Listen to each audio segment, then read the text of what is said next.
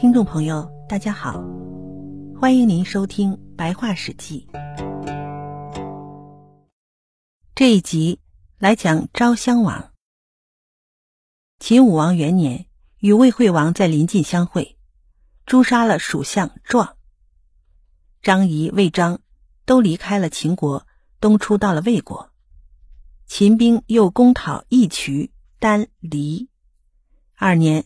秦国开始设置丞相之职，初李吉和甘茂分别担任左丞相和右丞相。张仪死在魏国。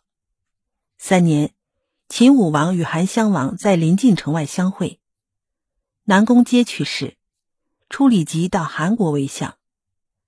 秦武王对甘茂说：“我想要在三川地区打通一条小路，乘车到洛阳看看周国。”如果能实现这一点，即使是死，我也不会感到遗憾了。于是，在这年秋天，就派甘茂、束长寿讨伐韩国的宜阳。四年，攻下宜阳，斩首六万，又北渡黄河，修筑刚被占领的五遂城。这时，魏国的太子到秦国朝见秦武王。秦武王力大，好与人比赛。身边的几个大力士，如任比、乌霍、孟说等，都因此做了大官。秦武王与孟说在洛阳比赛举鼎时，失手压断了胫骨。八年，秦武王去世，为此，秦国诛灭了孟说的全族。秦武王是娶魏国的宗室之女为王后，没有子嗣，于是武王的异母弟弟公子则被立为秦王。这就是昭襄王。昭襄王的母亲是楚国人，姓闵氏，号宣太后。武王死时，昭襄王在燕国做人质，燕国人将他送回秦国，故被立为秦王。昭襄王元年，燕君集任秦国丞相，甘茂离开秦国去到魏国。二年，彗星出现。庶长公子壮和大臣诸公子谋逆作乱，全部被诛杀。累积惠文后也未得好死。悼武王的王后被迫离开秦国，回到魏国。三年，昭襄王行加冠礼。昭襄王与楚王在黄棘相会，将上庸归还给楚国。四年，攻取了魏国的蒲坂。彗星出现。五年。魏王到应庭朝见秦王，秦王将蒲坂归还给魏国。六年，蜀侯辉谋反，司马错平定了蜀国的叛乱。庶长焕攻伐楚国，斩首两万。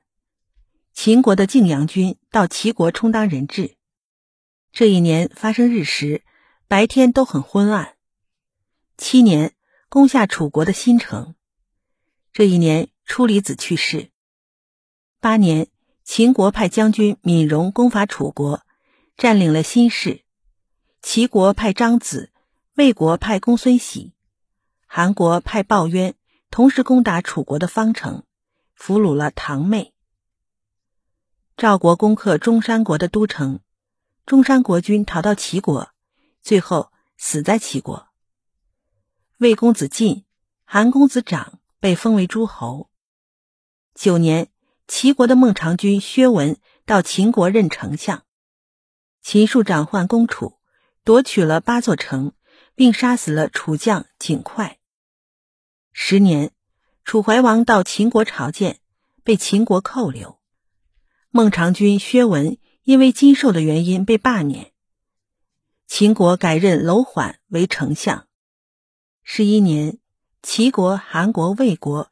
赵国、宋国、中山五国共同攻打秦国，一直打到延世县才撤军而回。秦国将河北以及丰陵归还给赵国和魏国以求和。这一年，彗星出现，楚怀王从秦国逃到赵国，赵国不敢接纳，怀王只好又回到秦国，后来就死在了秦国，尸体被运到楚国安葬。十二年。楼缓被免职，穰侯魏冉做了秦国的丞相。这一年，秦国赠送给楚国粮食五万担。本集就播讲到这里，欢迎您继续收听。